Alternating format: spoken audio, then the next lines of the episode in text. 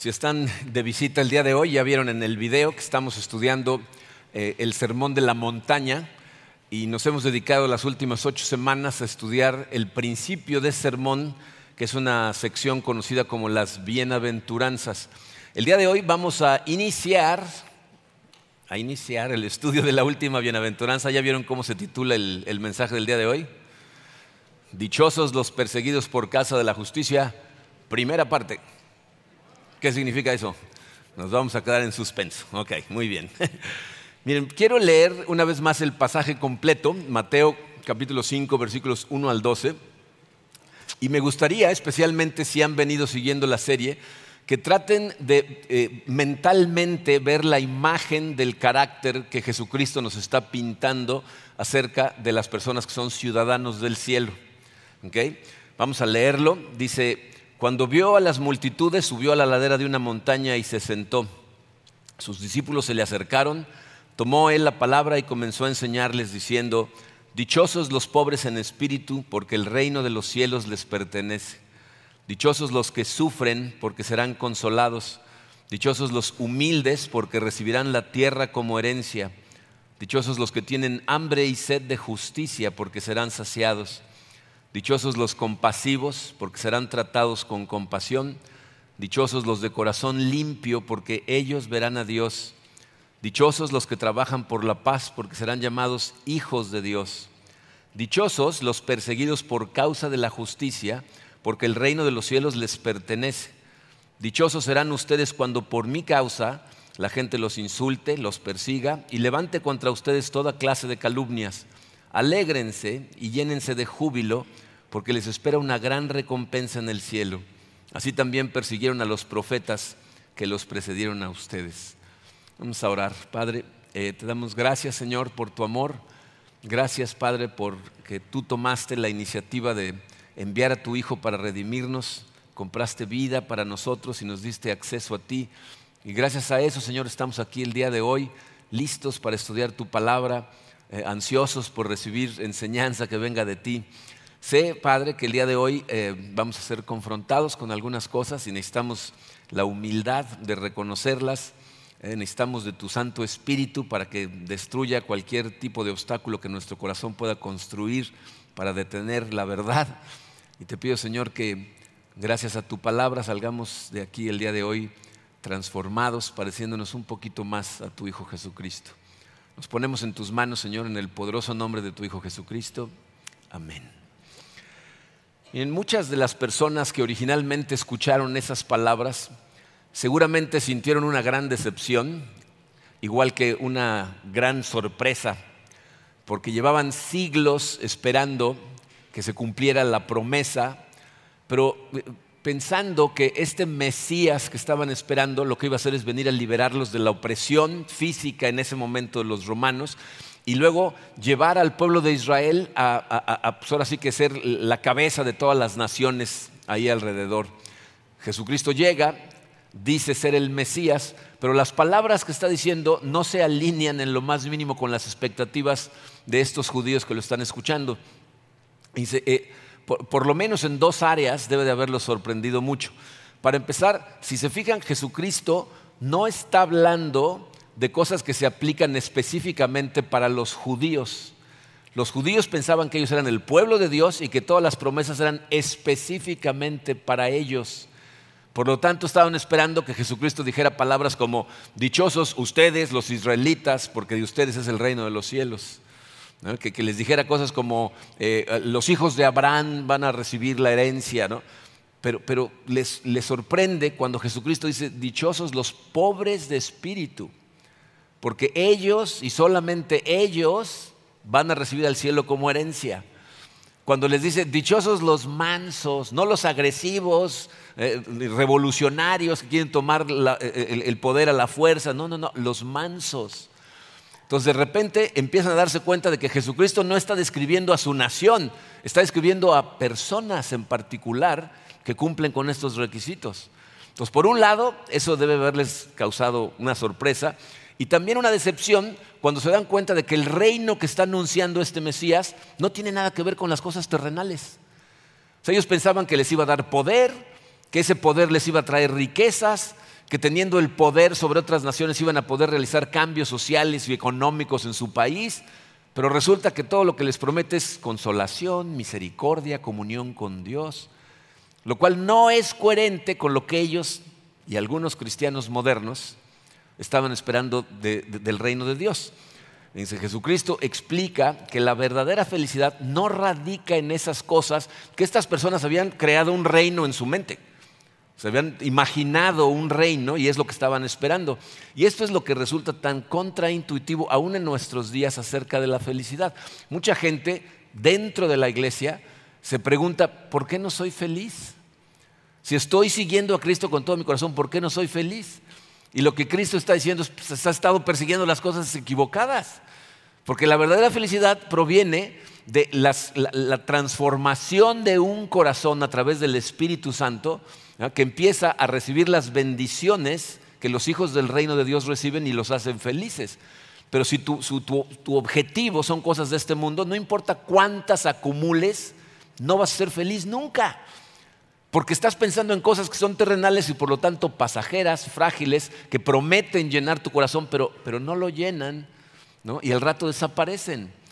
Lo que realmente te va a hacer feliz son verdades espirituales y eternas, y son las que reciben, las que obtienen las personas que se convierten en ciudadanos del reino. El día de hoy vamos a ver, o más bien vamos a iniciar el estudio de la octava y última de estas bienaventuranzas, que si las otras eh, nos causan una sorpresita, esta definitivamente es la que más shock le causa a la gente cuando analiza lo que está diciendo.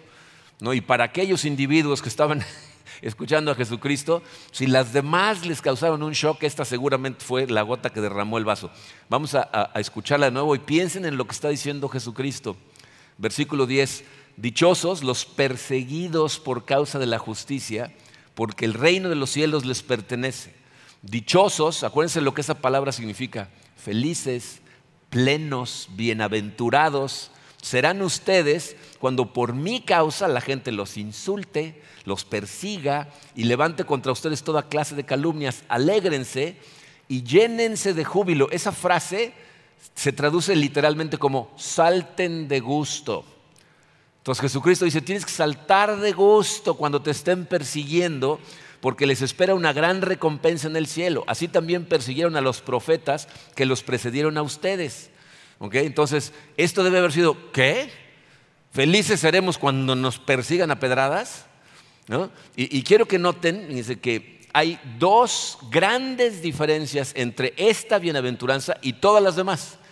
Las otras siete.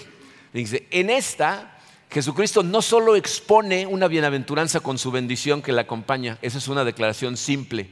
En esta la expone y luego la elabora, profundiza. Los versículos 11 y 12 son una explicación más profunda de lo que acaba de decir en el versículo 10. ¿Por qué hace eso Jesucristo?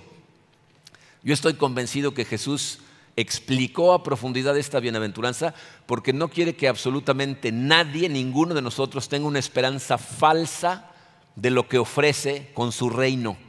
¿Okay? Nos está diciendo, va a haber persecución, va a ser difícil, va a ser complicado, ¿no? te vas a enfrentar con gente que va a tratar de detenerte. Esto destroza por completo el Evangelio de la prosperidad.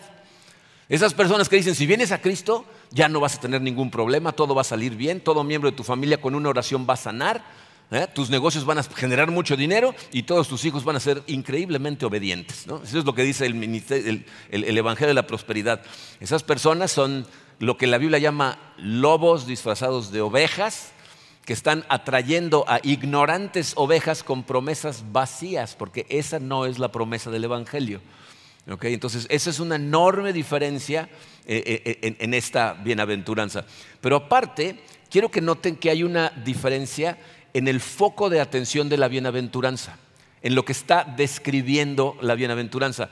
Las primeras siete describen el carácter de un cristiano, lo que el cristiano en esencia es, lo, que desea, lo que hace, ¿no? Nos dice, es un pacificador, es misericordioso, es humilde.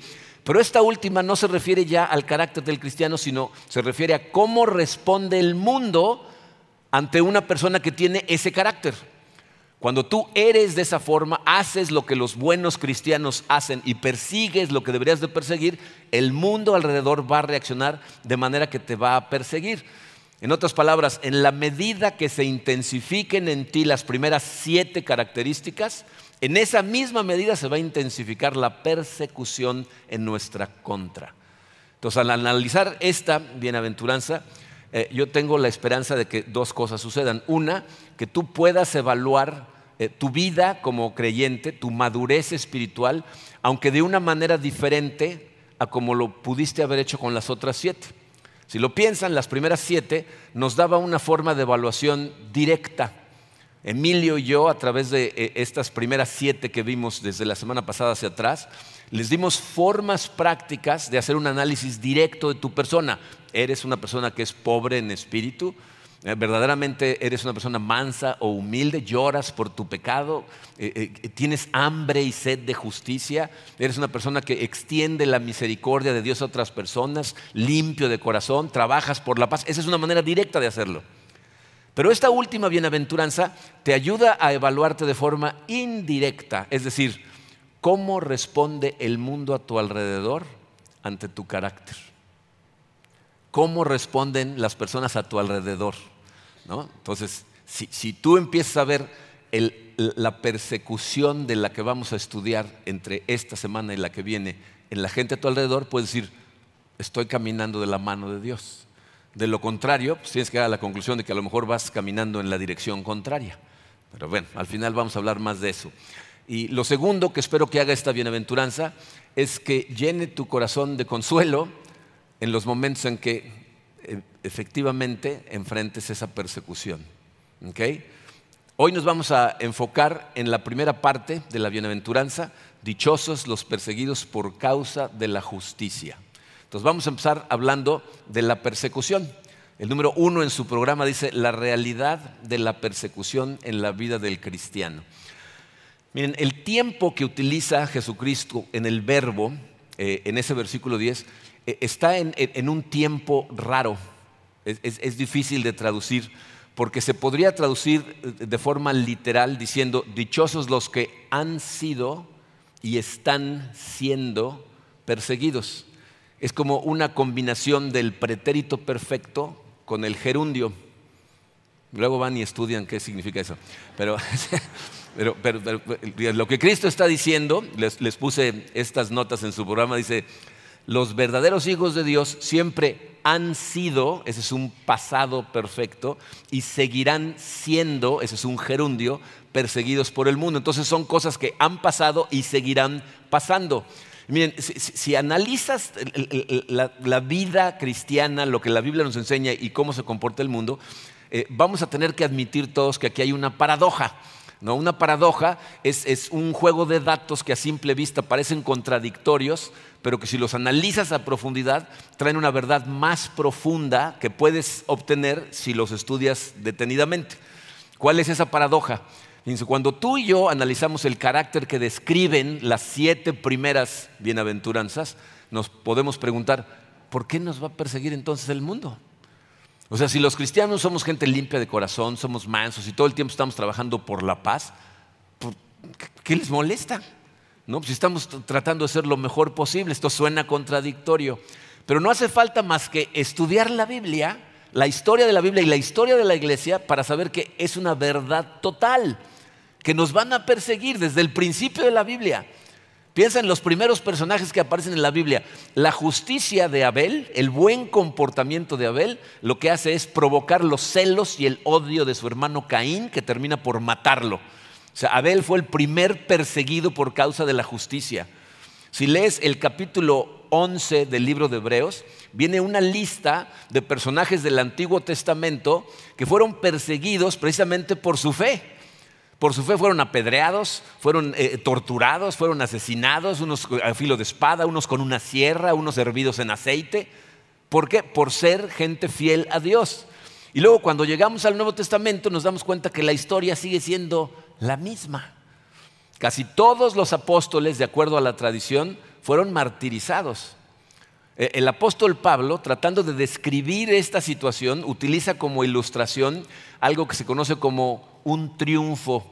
Eh, los, los generales romanos, cuando se iban a la guerra, ¿ah? iban con sus ejércitos y si triunfaban, si ganaban las batallas, regresaban a Roma y les hacían un desfile que se conocía como un triunfo.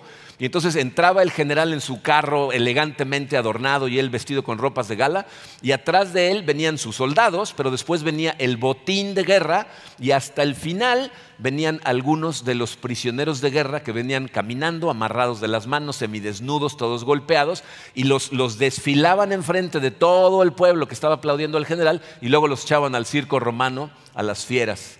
Entonces fíjense cómo Pablo usa esa imagen para describir la vida de los discípulos de Cristo. Dice 1 de Corintios capítulo 4 versículo 9. Por lo que veo, a nosotros los apóstoles, Dios nos ha hecho desfilar en el último lugar como a los sentenciados a muerte.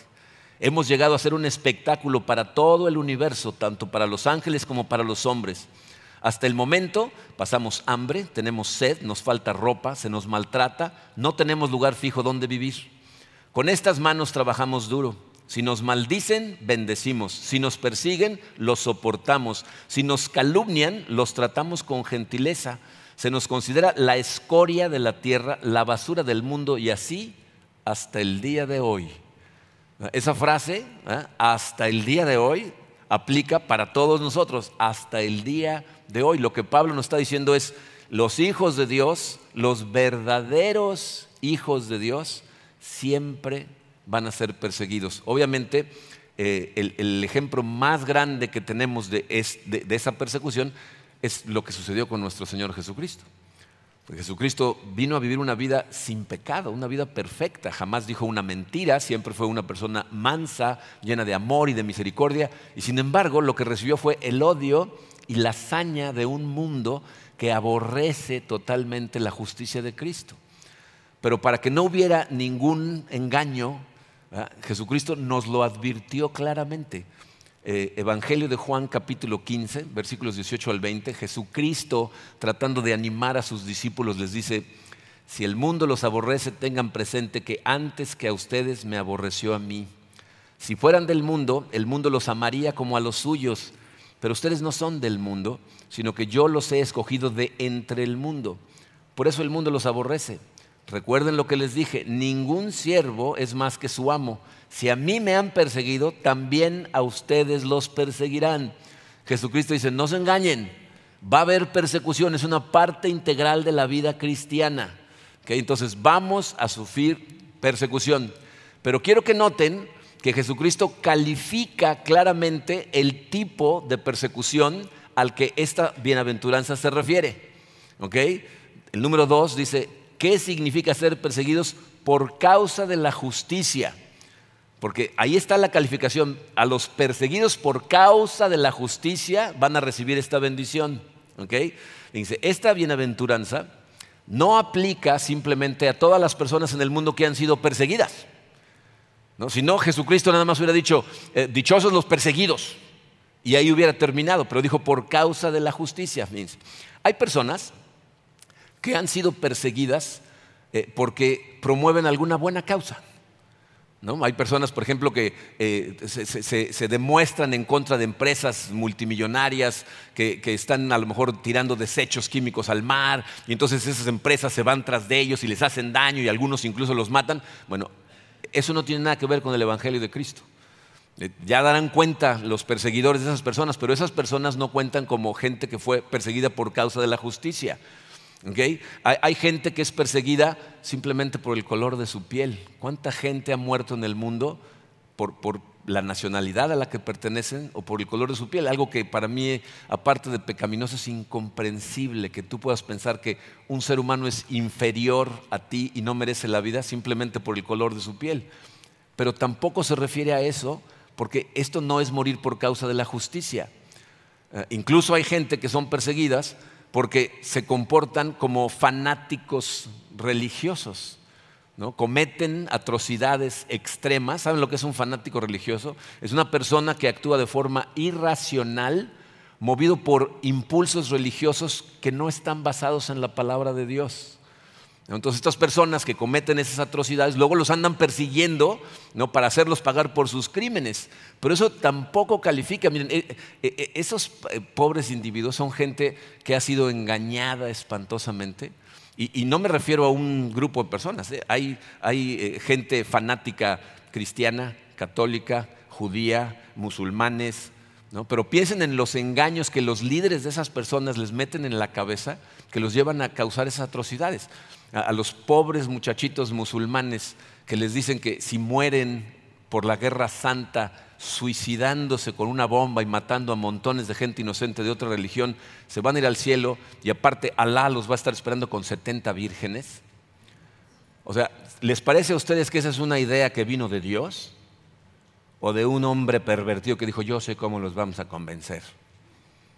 pero los engañan y van y dan su vida por estas cosas. Bueno, eso tampoco cuenta como morir por causa de la justicia o ser perseguido por causa de la justicia.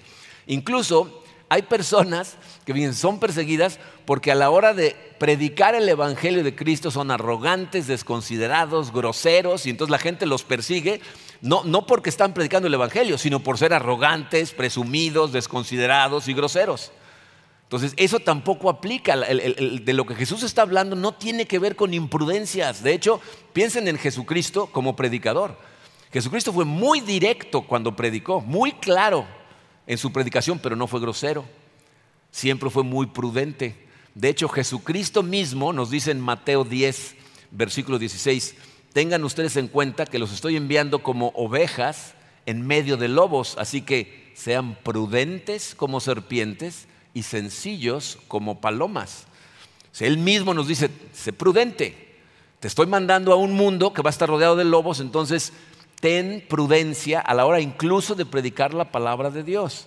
Y miren, eh, yo sé que eh, gente que vive en países como el nuestro, en donde la persecución todavía no es una persecución abierta y física en donde predicar la palabra sea ilegal. A lo mejor dicen, no, no, hay que predicar en cualquier momento. Pero platica un ratito con gente que se dedica a hacer misiones en países musulmanes en donde hablar de Cristo eh, lleva una pena de muerte. Y, te van a platicar de la cantidad de entrenamiento que reciben de sus líderes para tener la prudencia de entablar relaciones profundas, eh, llegar a conocer a las personas y entonces empezar a sembrar semillas que den un fruto para el Evangelio, prudentemente. Pero incluso en nuestro país. Una de las cosas que yo aprendí es que si tú estás, por ejemplo, en una reunión familiar en donde la mayor parte de tu familia no creen en Cristo, y algunos de ellos incluso tienen un, enojo contra el hecho de que tú te hayas convertido cristiano, predicarles en grupo es una necedad. Porque no sé si han dado cuenta de esto, pero la gente en grupo es más necia. ¿Por qué? Pues porque están en grupo. Y entonces hay, hay, personas ahí presentes que los están viendo. Entonces, si se muestran en lo más mínimo receptivos al Evangelio de Cristo, los otros van a pensar que se están suavizando, también les van a empezar a apuntar con el dedo, entonces se vuelven más tercos y más agresivos. Pero lo que descubrimos, y, esto lo aprendimos mi hermana Lina y yo, fuimos los primeros que nos convertimos, es que en grupo no les podíamos hablar porque se volvía una pelea, pero veíamos la cara de la gente que estaba abierta y entonces en el uno a uno, poco a poco empezamos a evangelizar a todos. Y ahorita toda mi familia viene a esta iglesia. Pero en grupo se nos aventaban encima. Entonces tienes que ser prudente en la manera en que haces las cosas. Pero ninguna de estas aplica. Jesucristo fue muy claro, dijo, perseguido por causa de la justicia. ¿Qué significa entonces eso? Ser perseguidos por, les puse en su programa, por parecernos a Cristo. Cuando la gente te persigue porque te pareces a Él, porque debido a, lo que tú crees, debido a, lo que entiendes de la palabra, empieza a acercarte cada vez más a Dios y Él empieza a transformarte y cada vez más tú te pareces a Cristo. Entonces, fíjate lo irónico de este asunto, nuestro objetivo es parecernos cada vez más a Cristo, pero Cristo mismo nos está diciendo, y mientras más lo logres, más perseguido vas a ser, porque el mundo aborrece a Cristo. Entonces, esto eh, realmente es, paradójico, es contradictorio porque eh, no, hace falta más que analizar un poquito la sociedad, te vas a dar cuenta cómo la sociedad pretende exaltar a la gente buena. ¿no? Exaltamos la, bondad y la nobleza natural del ser humano. Por eso incluso tenemos premios que nos damos unos a otros cuando nos comportamos bien, ¿no? El premio Nobel de la Paz, por ejemplo, es un premio a los pacificadores. Y sin embargo, nos persigue el mundo. Entonces la tercera pregunta dice, ¿por qué persigue el mundo a los cristianos? ¿No? Porque hay, hay, personas de otra religión que pueden decir lo que creen y no los atacan de la misma manera que nos atacan a nosotros. ¿Por qué a los cristianos? Tres razones muy importantes. Letra A, porque la conducta de los cristianos pone a los del mundo en evidencia. La conducta, fíjate, no hace falta ni siquiera una confrontación la vida recta de un cristiano pone en evidencia la, forma incorrecta de vivir la vida de una persona que no está viviendo de esa manera. en Juan capítulo 3, eh, eh, este es un pasaje que les puse ahí, los versículos 19 y 20, que viene después de algunos de los pasajes más famosos en la Biblia y es una explicación al por qué. Juan 3:16 nos dice que tanto amó Dios al mundo que envió a su Hijo unigénito para que todo el que crea en Él no se pierda, sino que tenga vida eterna. Y si continúas leyendo, dice, porque Dios no envió a Jesucristo a condenar al mundo, sino a salvarlo. Y dice Jesucristo, los que creen en el Hijo del Hombre no serán condenados, pero los que no creen ya están condenados. ¿Por qué? Aquí lo explica, versículo 19.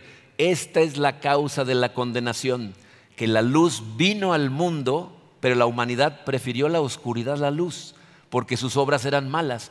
Pues todo el que hace lo malo aborrece la luz y no se acerca a ella por temor a que sus obras queden al descubierto. ¿Qué nos está diciendo Jesucristo? A la, gente que vive en la oscuridad le choca la luz, porque se acerca gente que vive bajo la luz de Dios y vive correctamente e ilumina sus malas obras.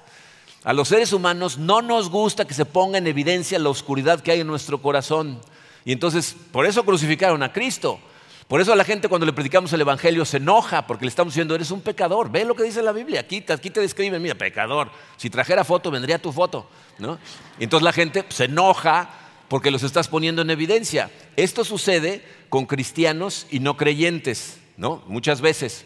El no creyente se molesta porque le haces ver que su vida es pecaminosa. Pero tristemente también sucede entre cristianos. Nosotros hemos tenido ejemplos aquí en la iglesia de gente que se molesta terriblemente, no por una confrontación, sino porque una persona desfila una vida correcta enfrente de ellos. Tuvimos una vez una situación en un grupo pequeño en donde era un grupo para matrimonios y uno de los hombres estaba furioso porque los líderes del grupo de matrimonios desfilaban un buen matrimonio enfrente de ellos y le decían, ¿cómo se atreven? Y se salió furioso del grupo. O sea, lo que ustedes piden es imposible. Entonces, ¿qué hace la gente en ese caso? Critica, rechaza, ridiculiza, que como vamos a ver la semana que entra, eso es parte de la persecución. La persecución no nada más es física. Cuando te, ridiculizan, se burlan de ti, e, eso es persecución. Y si eso sucede entre cristianos, imagínate entre gente del mundo y los cristianos. Entonces, la primera razón por la que siempre nos van a perseguir es si tú vives tu vida como Dios manda, eso va a ser evidente que otras personas no lo hacen. Segunda razón, letra B, porque el mundo rechaza la visión absoluta que el cristianismo tiene acerca de dos cosas. Uno, la verdad en lo que respecta al único medio de salvación y dos, la moralidad enseñada por la Biblia. Porque nosotros le decimos a la gente, nada más hay una forma de ser salvos, nos dicen que somos cerrados de mente, que somos intolerantes, simplemente porque son valores absolutos que para nosotros no son negociables. Pero piénsalo, o sea, la Biblia nos dice que solamente hay salvación en Cristo y es por fe, no por obras. O sea, hay gente que dice, eres un cerrado de mente. A lo mejor hay más de una manera de salvarse, tú tienes una y hay otras. Si eso fuera cierto, tenemos a un Dios muy masoquista, que dijo, vamos a tener dos formas. Una, que crucifiquen a mi hijo, la otra, que se porten bien. Jesucristo iba a decir, ¿en serio? Pues nada más diles que se porten bien, ¿no? Y nos ahorramos el sacrificio ese. O sea, si la Biblia dice que es por Cristo, por fe en Cristo y no por obras, si hay algún grupo de personas que nos dice lo contrario, nosotros tenemos que enseñarle a nuestra iglesia que están equivocados, aunque se enojen. tenemos que predicar la verdad. No puede ser por fe y por obras. O es una o es la otra y la Biblia nos dice que es por fe. Esa es la verdad. Entonces Proverbios 3.3 nos dice que nunca te abandonen el amor y la verdad. Llévalos siempre alrededor de tu cuello y escríbelos en la tabla de tu corazón. No podemos sacrificar la verdad nada más para que la gente no se moleste a nuestro alrededor. ¿No? A mí hay gente que me ha dicho, bueno, es que tú tienes derecho a tu verdad, pero los demás tienen derecho a la suya. Tú crees en Cristo, este cree en Buda, este cree en Alá, que cada quien tiene su verdad. Tú me puedes decir a mí que no crees que la Biblia es la verdad, pero lo que no me puedes decir es que hay más de una verdad, porque eso no es posible, es una incoherencia. Si Dios dice, yo creé al mundo con mi palabra, y otra persona dice, no, se creó por generación espontánea, no pueden ser las dos. O es una o es la otra, pero no pueden ser las dos. Nosotros creemos en una sola verdad y lo mismo sucede con la moralidad. Miren, ustedes y nosotros sabemos, si has estudiado la Biblia, sabes que hay cosas en la Biblia que, no están en blanco y negro, que están en gris, ¿no? que la Biblia nos dice, esto es un pecado. Pero lo que nos enseña Dios es que Él tiene la esperanza de que crezcas en madurez y entonces cuando hay una disyuntiva entre dos cosas que ninguna es amoral, trates de encontrar la más sabia en tu vida. Pero hay cosas en la Biblia que están en blanco y negro que la Biblia les llama pecado. Y nosotros le vamos a llamar pecado a lo que es un pecado. Y la gente nos va a criticar, nos va a decir que somos unos retrógradas, que somos unos anticuados, que estos libros ya no aplican. Pero nosotros le vamos a seguir llamando a las cosas por su nombre hasta que Jesucristo regrese. Piensen en lo extraño, en la extraña situación en la que se encuentra nuestra sociedad en este momento. ¿Se dan cuenta por qué nos persiguen? Nos persiguen porque a lo bueno le llamamos bueno y a lo malo le llamamos malo. Y se enojan. Porque estas personas piensan que lo que ellos quieren que sea bueno, aunque la Biblia diga que sea malo, ya no podamos nosotros decir que es malo. a mí me gusta, entonces ya no puede ser malo.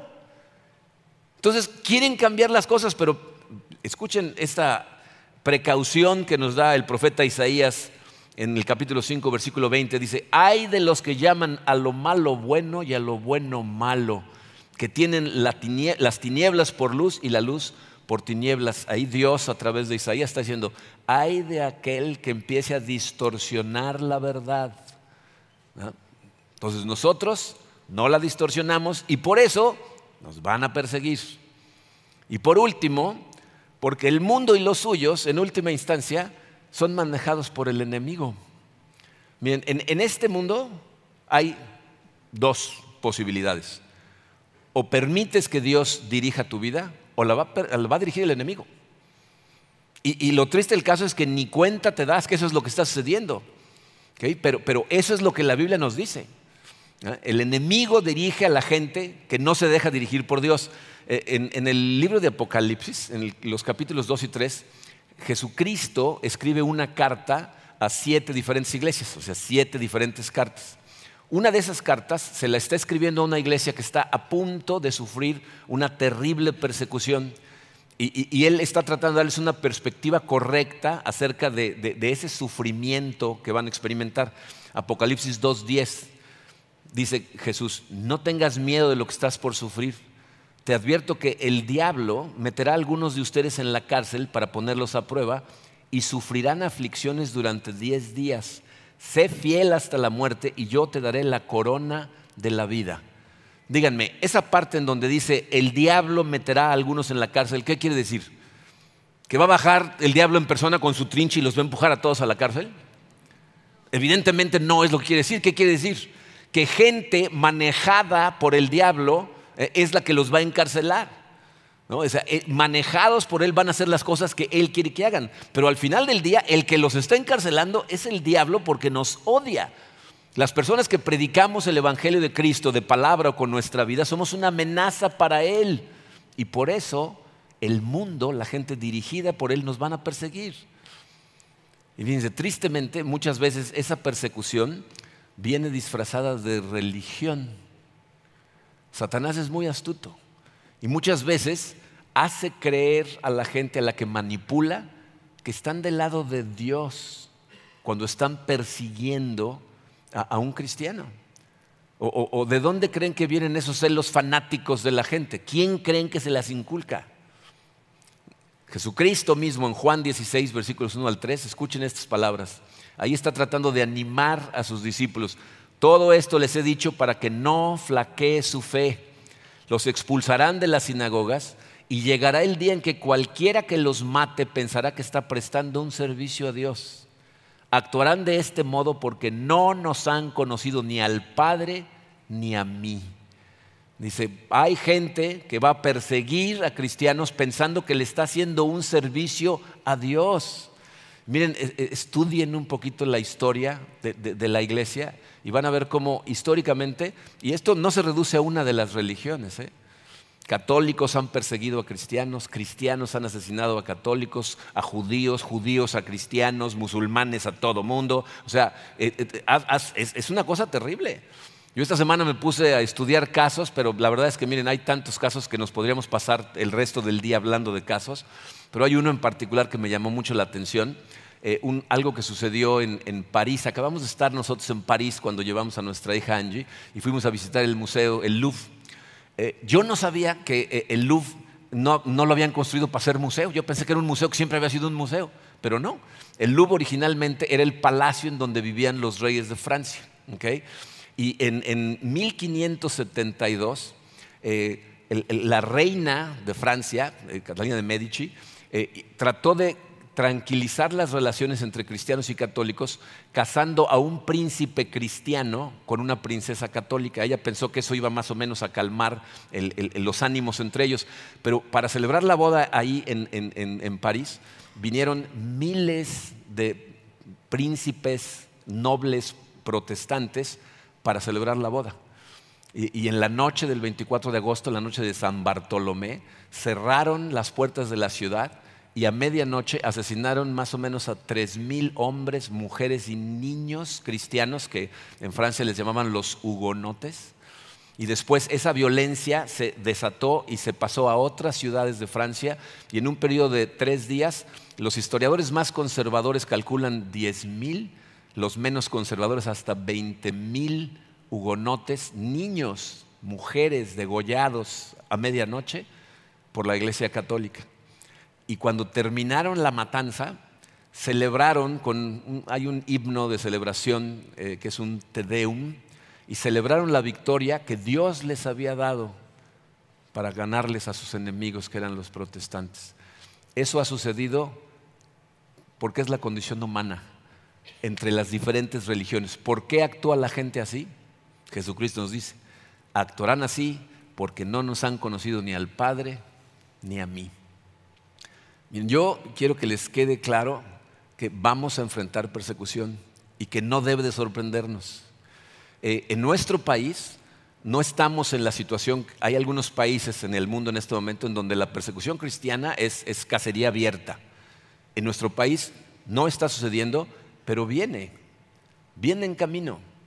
En este momento, si una persona se acerca a mí para pedirme consejo porque siente atracción hacia otra persona de su mismo sexo y yo le doy consejos de cómo vivir su vida rectamente y él me delata, me dan seis años de cárcel por tratar de convencerlo de que vive una vida que no sea homosexual. Maestros, pastores, terapeutas, psicólogos que se atreven a darle consejos a una persona que está pidiendo consejo, no puedes dárselo. Es contra la ley en México hoy.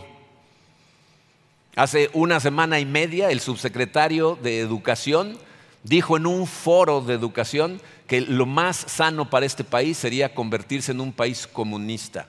Lo primero que hace un régimen comunista en un país es sacar a Dios lo más rápido posible de la ecuación. Entonces la persecución viene en camino y no nos puede tomar por sorpresa. La semana que entra vamos a hablar acerca un poquito más de, cómo enfrentar estas cosas, pero por lo pronto eh, quiero hacerte algunas preguntas porque al final del día todos nosotros estamos en uno de dos campos. O eres un perseguido por causa de la justicia o eres un perseguidor. en qué lado estás? Y, para ayudarte a determinarlo, hay, dos preguntas que te pueden ayudar a determinarlo en ti, porque no importa qué me digas a mí, lo importante es qué está pasando en tu corazón. Entonces, fíjate, primera pregunta, ¿has sufrido en cualquier grado persecución por causa de la, de la justicia? O sea, por haber tratado de mantener tus convicciones, ya sea en tu trabajo, en tu escuela, con tu familia, ¿has sufrido cualquier tipo de persecución o más bien has vivido la vida tratando de resistirte o luchando contra la vida que, que los discípulos de Cristo se esfuerzan por vivir? Porque fíjate, la única manera de evitar persecución es amoldarte al mundo. Si te amoldas al mundo, pasas desapercibido para el enemigo. O sea, si vas caminando hombro con hombro con el enemigo, pues no vas en contra de él. Entonces, si te amoldas al mundo, pasas desapercibido. Y estaba platicando recientemente con una persona muy querida que trabaja, es una, persona misionera en un, país musulmán. Y me decía que en ese país cuando, cuando llega un americano a radicar ahí, un norteamericano, eh, para los locales del país esa persona solamente puede ser una de dos cosas. Dicen, este o es un misionero cristiano o es un espía de la CIA de los Estados Unidos, porque no hay ninguna otra razón para venir a este país. Un país devastado, sin economía, o, son misioneros o son espías. Y, me platicaba que hay otro misionero que está ahí en, el mismo país, ¿no? pero que es una persona que, es agresiva, es mentirosa, manipula. Y entonces los mismos locales le decían a este misionero, no, este seguro es espía. Este no puede ser cristiano, no se comporta como ustedes. Yo sé ustedes por qué lado tiran, porque son amorosos y misericordiosos. Este seguro es espía. La gente a tu alrededor cuando te ve, ¿qué piensa? ¿Este es misionero cristiano o este es un espía de la CIA? ¿Cómo te ven? Porque si te amoldas al mundo, si vives como los demás, el enemigo no te ve. Pasas desapercibido. Pero hay otra manera en que puedes eh, deducir en dónde está tu corazón este, en este momento. Cuando escuchas las predicaciones que estamos haciendo y las que venimos haciendo desde hace muchos años acerca de cuál es el comportamiento correcto, ¿cuál es tu reacción? ¿Cómo responde tu corazón? ¿Te molestas contigo porque te das cuenta que te has quedado corto, que te está costando mucho trabajo, o buscas formas de justificar tu comportamiento y lo que haces es pensar, estos son unos exagerados, ¿quién puede vivir así? Ahora sí se pasó de la raya, ¿no? O sea, de acuerdo a la Biblia, cuando un cristiano recibe la luz, el cristiano sufre y se esfuerza porque quiere vivir de esa manera. El cristiano verdadero no se molesta con la Biblia, se molesta con su corazón. Se da cuenta que tiene trabajo que hacer para ponerse en manos de Dios. Entonces, ¿cuál es tu caso? ¿Has creado un cristianismo inventado por ti que el mundo acepta perfectamente y entonces puedes vivir con él? ¿O verdaderamente estás tratando de parecerte cada vez más a Cristo? Ahora, tenemos que recordar todos que las buenas noticias para todos nosotros es que el que hace el cambio en tu corazón es Dios. Pero nosotros tenemos la responsabilidad de tener comunión con Él, de tener la disposición, las ganas de hacer el esfuerzo para que Dios pueda transformar nuestros corazones. Entonces, mientras más sigues su luz, mientras más en comunión estás con Él, dice la Biblia que al contemplar su gloria, entonces Él te transforma de gloria en gloria. Y mientras más te transforma, todos te van a empezar a perseguir. Pero necesitamos ser transformados. Jesucristo nos dice en esta bienaventuranza que cuando eso suceda, cuando tú le permitas transformarte a tal grado que, se note, te van a empezar a perseguir. Y nos dice, cuando eso suceda, salta de gusto, salta de júbilo. ¿Cómo nos puede pedir que hagamos una cosa así? Mientras te vienen correteando a pedradas, salta de gusto. Dice, no, no para esquivar las piedras, sino de gusto. ¿Cómo? Eso es lo que vamos a ver la semana que entra. Vamos a ponernos en sus manos y vamos a pedirle que nos ayude. Padre, Señor, te, damos tantas gracias por tu amor y por tus enseñanzas. Eh, y Señor, eh, reconocemos humildemente que todos los que estamos aquí necesitamos de tu ayuda. Estas cosas se dicen fácilmente, pero cuando llegan los verdaderos momentos de la verdad, cuando enfrentamos eh, persecución, cuando enfrentamos rechazo, cuando enfrentamos insultos, entonces eh, las cosas pueden ser muy diferentes. Necesitamos de ti, Padre, para que nos des fortaleza, para que no nos tiemblen las rodillas en los momentos que encontremos esa resistencia y esa persecución. Ayúdanos, Señor, a salir de aquí con la paz que nos da tu palabra y tus promesas de que tú estás con nosotros y de que pase lo que pase, enfrentemos lo que enfrentemos, tú vas a ser nuestra fortaleza y nuestra paz. ayúdanos a mantener nuestra mente puesta en ti, Padre, y no en lo que pasa en este mundo. A recordar que la verdadera felicidad, la verdadera satisfacción proviene de tener comunión contigo y no de obtener nada en este planeta. Te pido, Señor, por todas las personas que están presentes o escuchando estas palabras, cuyos corazones en este preciso momento eh, están cerrados, se enojan contra nosotros y contra ti. Suaviza sus corazones, Señor. Hazles ver que este no es un lenguaje de odio, sino de amor, porque los amas y lo que quieres es que se acerquen a ti para, para comprobar todas estas promesas que tú nos das. Y te pido por todos nosotros los que hemos puesto nuestra fe en ti, para que nos recuerde, Señor, que esa conversión no fue una conversión para comodidad, sino para trabajar para la gloria de tu santo nombre, Señor. Aunque ese trabajo nos traiga resistencia y nos traiga persecución. Ayúdanos a llevar a cabo lo que tú pongas en nosotros para hacer, Padre, pase lo que pase. Y gracias, Señor, por tus promesas. En el nombre hermoso y poderoso de tu Jesucristo. Amén.